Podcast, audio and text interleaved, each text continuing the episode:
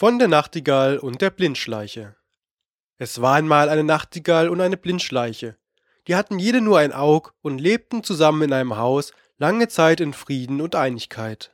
Eines Tages aber wurde die Nachtigall auf eine Hochzeit gebeten, da sprach sie zur Blindschleiche Ich bin auf eine Hochzeit gebeten und mögte nicht gern mit einem Auge hingehen, sei doch so gut und leih mir deins dazu, ich bring's dir morgen wieder. Und die Blindschleiche tat es aus Gefälligkeit. Aber den anderen Tag, wie die Nachtigall nach Hause gekommen war, gefiel es ihr so wohl, dass sie zwei Augen im Kopf trug und zu beiden Seiten sehen konnte, dass sie der armen Blindschleiche ihr geliehenes Auge nicht wiedergeben wollte. Da schwur die Blindschleiche, sie wollte sich an ihr, an ihren Kindern und Kindeskindern rächen. Geh nur, sagte die Nachtigall, und such einmal. Ich bau mein Nest auf jene Linden, so hoch, so hoch, so hoch, so hoch, da magst du's nimmermehr finden.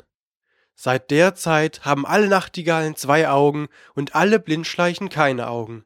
Aber wo die Nachtigall hinbaut, da wohnt unten auch im Busch eine Blindschleiche, und sie trachtet immer hinaufzukriechen, Löcher in die Eier ihrer Feindin zu bohren oder sie auszusaufen.